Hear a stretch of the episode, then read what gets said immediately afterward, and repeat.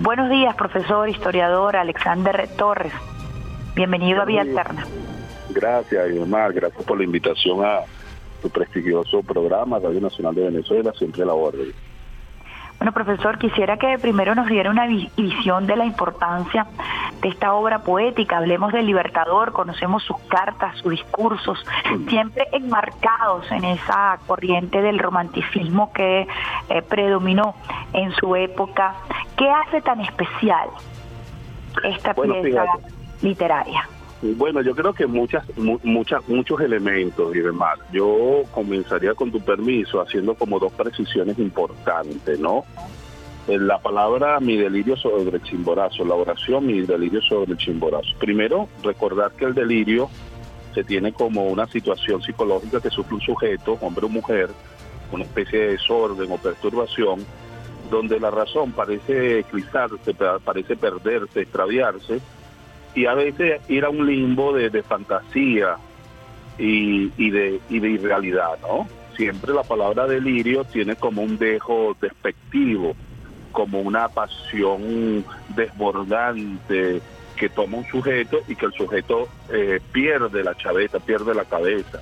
Entonces cuando uno quiere ofender a alguien o burlarse de alguien, simplemente dice, este hombre está delirando, o sea, eh, hay una connotación negativa, pero también sabemos que delirium es una, es una, una situación extrema, cuando una persona, por ejemplo, tiene una fiebre altísima, dice, tengo una fiebre tan alta que estaba delirando y sufre una especie de fenómeno que se llama paragnesia, que empieza a recordarlo todo.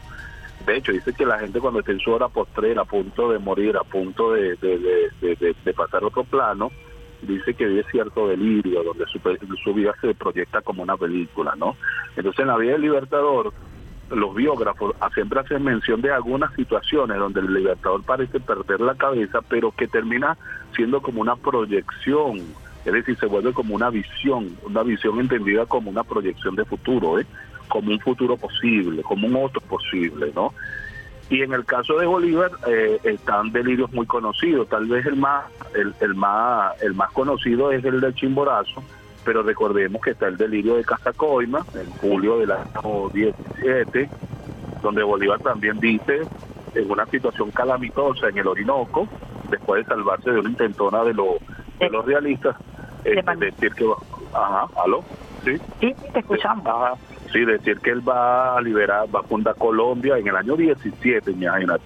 Liberar a Angostura, después fundar a Colombia, llegar al Potosí, al Perú, entonces todos dijeron, oye, este hombre se inyectó una, se fumó la cortina como vulgarmente nosotros decimos, ¿verdad?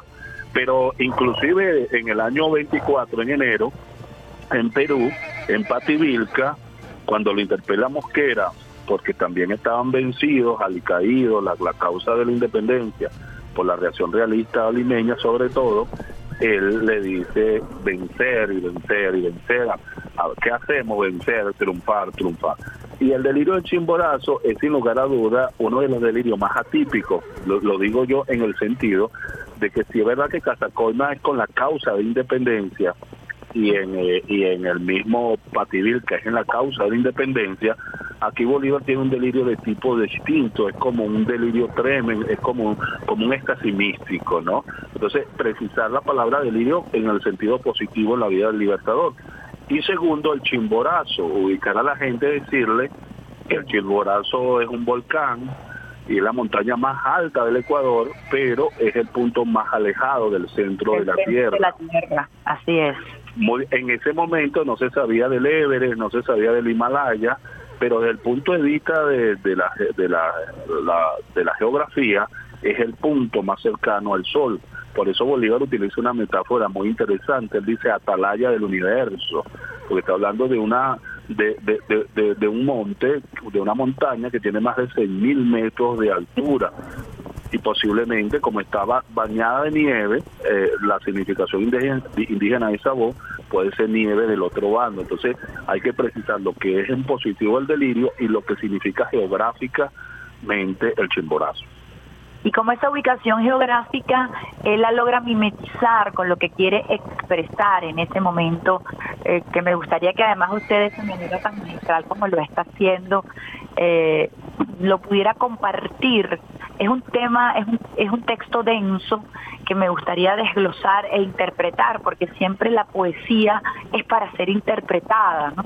Y, eso es la maravilla eh, de, de este tipo de documentos que si bien nos permite precisar contextos, también nos permite conversar eternamente de manera inagotable sobre estos temas, ¿no? Eh, hablábamos de ese hombre, ¿cómo está Bolívar en ese momento a la hora de escribir este maravilloso texto? Bueno, dices bien, tú comenzaste hablando de Carabobo. Exactamente, Bolívar es un hombre que está frisando casi 40 años. Recordemos que él nació en 1783 y ya en julio de 1822 está en Riobamba, o sea, un hombre que está cumpliendo 39 años cuando ya divisa desde desde desde desde, abajo desde Riobamba el volcán nevado que es el Chimborazo. Eh, ese Bolívar, ¿verdad? tiene una, una diatriba interna interesante. Es decir, eh, no debemos descontextualizar, como tú bien precisabas, este, el, el afán libertario, revolucionario, integracionista de Simón Bolívar con el ascenso al Chimborazo, porque eso tiene una gran carga simbólica. Es el Bolívar que viene de tierras bajas, de zonas calientes, con llaneros, desafiando los elementos, este, saldando cuentas, este, hombres acostumbrados a tierra caliente, llenas minadas de caimanes, infectadas de pirañas, se remontan a la, a la mole andina, pasan eh, se pasan pisba, eh, desafían los elementos, liberan Nueva Granada, después Bolívar este ganado para la liberación de Venezuela, una vez que libera Venezuela se decide al sur. Y cuando uno ve ese periplo de, de, pasando por Pasto en la batalla de Bomboná, después liberando a, Ecuador, este, perdón, sí, llegando a, Ecuador y encontrándose en junio con, con Manuel Sáenz, ya se había liberado la batalla, la batalla de Pichincha, el Ecuador, es un Bolívar decidido ir al sur. Por eso es que este documento lo escribe en una de las localidades más, más austral, más sureña del mapa ecuatoriano. Estoy hablando de la localidad de Loja. Entonces, Bolívar queda deslumbrado por el volcán, por lo magnánimo del volcán, eh, eh, por la magnificencia del volcán, y allí entonces comienza una, una, una situación interesante, que ha sido debate histórico, historiográfico importante. Dos situaciones, subir el volcán, el ascenso propiamente del volcán, y lo otro, escribir eh, el, el delirio, son dos cosas distintas. Ambas cosas inclusive se han puesto entre dichas. Una que Bolívar llegó a subir estamos hablando de más de 6.000 metros, y otra si él realmente escribió este Videlirio sobre el chimborazo, porque hay un elemento interesante, no hay un texto de puño y letra del Libertador, sino, sino que hay una copia fechada en Loja, 13 de octubre de 1822, que mantuvo un descendiente de un general muy cercano a Bolívar en Quito, el coronel Vicente Aguirre, que a su vez que a su vez, años después, este, apareció otra copia y en esa copia Mateo del Monte, que era también un escribano muy cercano al Libertador, tenía una segunda copia que le dejó, que le dejó a su hija y la hija hizo llegar eh, a un periódico el venezolano esa, eh, esa pieza en 1822 1825 aproximadamente, y ocho años después, Francisco Javier Llanes, escritor Mendoza, en su colección de documentos relativos a la vida pública Libertador, lo dieron a conocer. O sea, ese documento eh, en el año el año que viene, en el 2023, cumpliría 190 años de ser conocido. Entonces, ese contexto es interesantísimo porque es un Bolívar que está eh, en Loja, que duró 11 días en Loja, en, el extremo sur de, del Ecuador, y, después de allá agarró hacia Cuenca, pero nunca descontextualizarlo del afán libertario revolucionario de Simón Bolívar, quien se está midiendo con los hombres, con los hombres, con los enemigos, con los españoles, con los invasores, pero también se está, se está midiendo con los elementos, con la naturaleza, con el paisaje, con algo que quisiera, citar algo para, para, para quienes a lo mejor no conocen eh, la pieza, les invitamos a leerla una y otra vez, eh, porque es importante a propósito de estos 200 años de este documento, que como usted bien lo ha dicho, y como han sido muchos documentos del Padre Libertador, siempre ha habido quizás un manto por algunos sectores de tratar de desconocer ¿no? Eh, la, la fecundidad de creación literaria del Libertador. Sin embargo, constantemente aparecen una y otra prueba más de la gran capacidad literaria del Libertador Simón Bolívar y yo quiero compartir con ustedes este eh, extracto para conversarlo y eh, hacérselo también llegar a los usuarios y las usuarias a propósito de lo que usted dice, la combinación de esa lucha interna del espíritu libertario y esa simbiosis que hace el libertador con lo geográfico, ¿no? Porque la libertad se da en territorio, en territorio. Yo me dije este manto de iris que me ha servido de estandarte ha recorrido en mis manos regiones infernales, surcado los ríos y los mares y subido sobre los hombros de los Andes. La tierra se ha allanado a los pies de Colombia y el tiempo no ha podido detener la marca de la libertad. Hermosísimo, hermosísimo. Mira, ahí hay varios elementos en juego, ¿no? ¿Sí? Primero que eh, estamos hablando de, de los más de 3.500 documentos que se conocen del Libertador, un documento que es el único escrito del Libertador en el género de poesía, aun cuando esté en prosa. Sabemos de las cartas de Bolívar a Manuela, pero aun cuando tiene esa tonalidad romántica, es una carta íntima es lo que se llama, ¿verdad?, un, epistolario amatorio pero íntimo entre, entre dos personas, o sea, no es un documento público como es en este caso. Lo, lo otro es que ese aire, a pesar de que haya corrientes literarias neoclásicas, Bolívar fue ante todo un romántico. Entendiendo, entendiendo que el romanticismo como género literario se fecha como, como, como, como una escuela que arranca aproximadamente en 1815 no, no podemos determinar si Bolívar necesariamente leyó directamente los románticos, pero sí tenía un espíritu romántico. Y en esa y en esa tonalidad propia del romanticismo, siempre recuerda cuando tuvimos clase de bachillerato que nos decía que una de las características del romanticismo es la subjetividad, es como yo ante mi situación interna lo reflejo afuera. Cuando ayer en mi alma llovió porque tú no fuiste al parque, ya sabemos que es una metáfora muy intimista propia de, los románticos. Entonces, Bolívar ahí está hablando de lo minúsculo que, que somos los humanos ante lo infinito y lo complejo que es el universo. Y utiliza el manto de ir, y yo quiero hacer un juego aquí comparativo, ya que estamos haciendo una crítica interna del documento que tú me estás sugiriendo. Si tú lees más adelante, él llega a decir, Belona ha sido humillada por el rastro de Iris. Belona es, para los que nos oyen, es la diosa de la guerra. En la mitología romana encarna una significación que es algo así como el martillo, el tormento, muy parecido a, Ares o a Marte, que es el dios de la guerra. Mientras que Iris es el sí, en la mitología, en la mitología griega, es, es, la mensajera de las dioses y, y, y, es la que significa iris donde viene el arco iris es la que da la posibilidad de pasar el, el puente del mundo de los humanos al mundo de los dioses. Por eso el arco iris tiene la simbología de un puente, un puente de colores, que simboliza a su vez el fin de la tormenta. Es un pacto lo que está hablando, es el pacto de, del hombre con el misterio, es el encuentro del hombre con Dios, es el encuentro del hombre con, con, con lo indecible, con el arcano tiempo, en este caso. Y en, en este caso está diciendo que la guerra, la diosa de la guerra, ha sido humillada por el rastro iris porque la verdadera trascendencia traspasa hasta la guerra.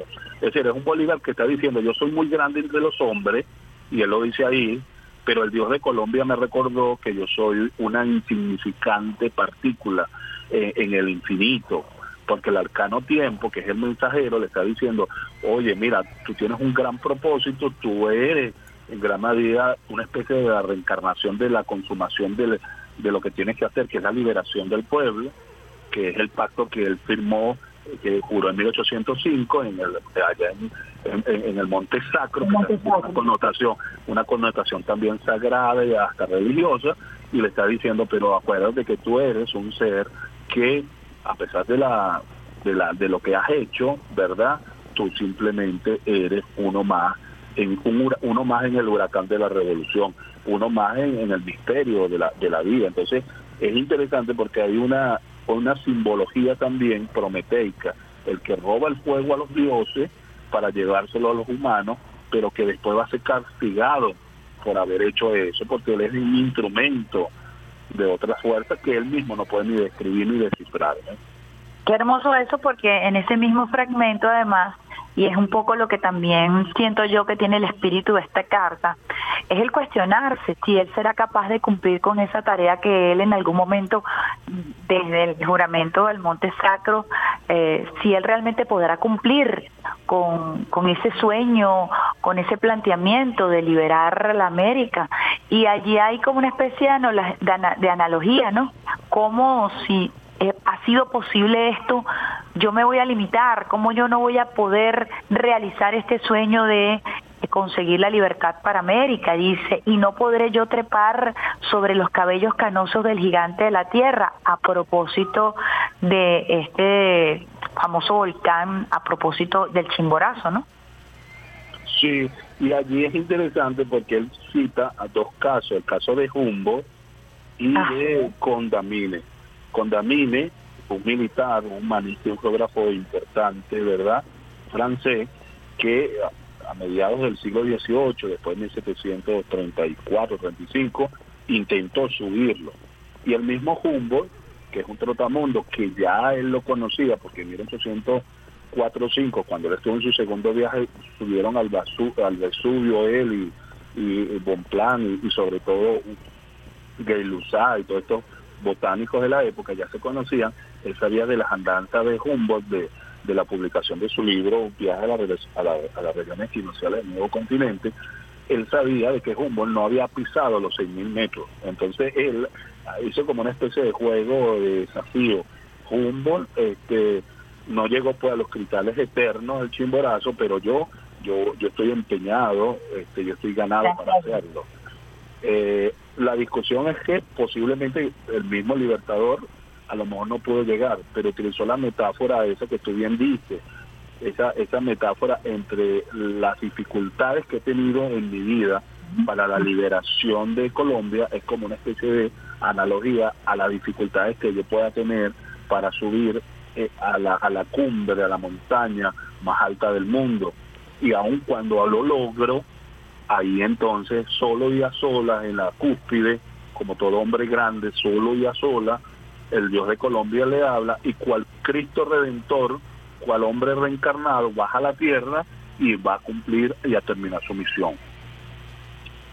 Esa, ese tono que usted eh, conversaba, que nos explicaba, propio del romanticismo, de hablarse a sí mismo, de expresar eh, quizás eh, nuestras dudas existencialistas que está tan presente en este documento, ese tono eh, yo siento en lo particular que a pesar que está impregnado de, de, como usted dice, esa retórica prometeica que nos vincula a los dioses, a los dioses romanos, a los dioses griegos, hace a Bolívar muy humano porque lo pone en coyuntura, lo pone en cuestionamiento, lo pone sobre la duda, eh, se presenta él luego de esa gran victoria de Carabobo con, con el temor de poder o no realizar el sueño, ¿no? Y a mí me parece que se humaniza mucho Bolívar con, con este relato. Sin lugar a duda, primero por una, una razón sencilla, te lo decía, reconocer mi, mis fuerzas, mis capacidades, mis reveses, la duda propia, la duda, la duda propia del hombre o la mujer que ante una situación, una coyuntura tan dura, se hace la gran pregunta, ¿no? Yo podré al final este, medirme. El líder se aísla, piensa y, medita. Yo que cambio el río de la historia, yo estaré capacitado, yo tendré la fuerza para asumir este reto, esta tarea. Entonces hay una autoafirmación del yo que es propio del hombre moderno, del hombre renacentista, del hombre fáustico, del hombre que desafía las fuerzas de la naturaleza Es decir, este documento es la cristalización de la voluntad bolivariana, en el sentido de que es Bolívar el que está diciendo yo, ahora que he llegado hasta acá y que me queda el último bastión eh, que del realismo que es Perú y además la posibilidad de la integración norteamericana, sabiendo que soy colombiano, que mi identidad es colombiana, que la integración es necesaria, yo me autoafirmo, ¿no? Y lo interesante allí que es la palabra desfallezco, cuando él al final dice absorto, eh, él desfallece, es decir, él muere simbólicamente. Y en esa muerte simbólica está el renacimiento el agua, la, la lluvia, el agua nueva, eh, la, la, vida nueva, el hombre que vuelve a, como que como que soy otro poseído, absorto y después vuelvo a la tierra con, con a terminar mi misión. Entonces ahí hay mucho de, de esa dialéctica entre la memoria, que es el pasado, de donde venimos, y la imaginación, que es lo que viene, que es lo, lo propositivo, lo proyectivo y creo que sí, que ahí hay un Bolívar que se fallece, un Bolívar que se autoafirma, un Bolívar humano, demasiado humano, solo que lo hace de una manera más poética, pero sigue siendo el mismo Bolívar, el hombre de la dificultad. Comparto con ustedes ese segmento que cita el profesor Alexander Torres. Estamos hablando con el presidente del Centro Nacional de Historia a propósito de eh, conmemorarse en los próximos días, el 13 de octubre, los 200 años de esta pieza del Libertador, Mi delirio sobre el chimborazo. Y dice así el Libertador en su último párrafo, absorto, yerto, por decirlo así, quedé exánime.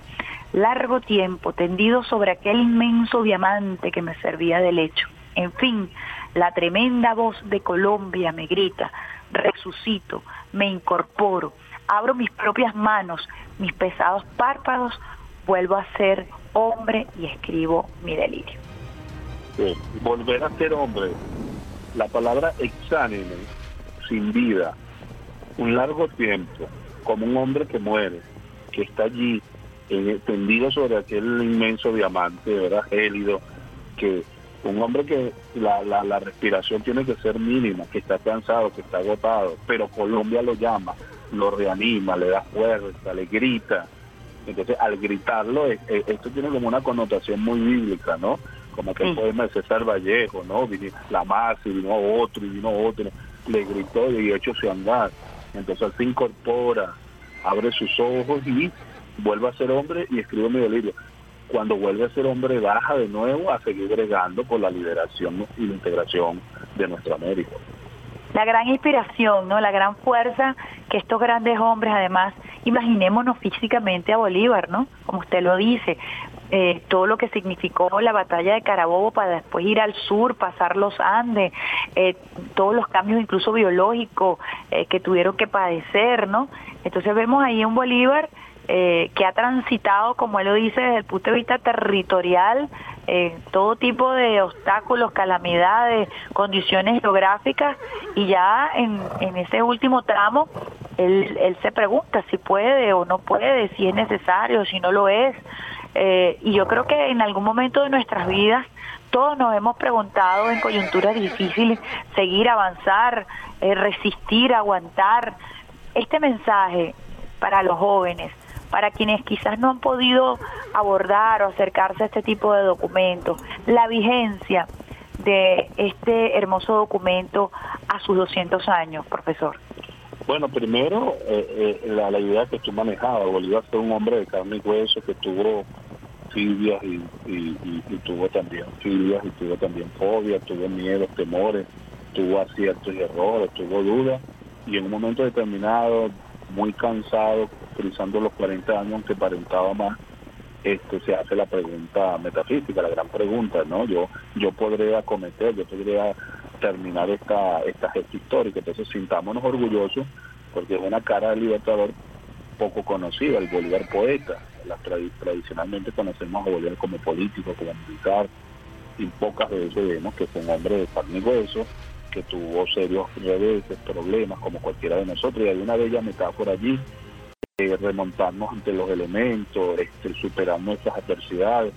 A veces creemos que no tenemos fuerza, no tenemos recursos y nosotros somos los primeros sorprendidos porque podemos sortear nuestros problemas y, remontarnos como el ave fénix sobre nuestras propias cenizas, ¿no?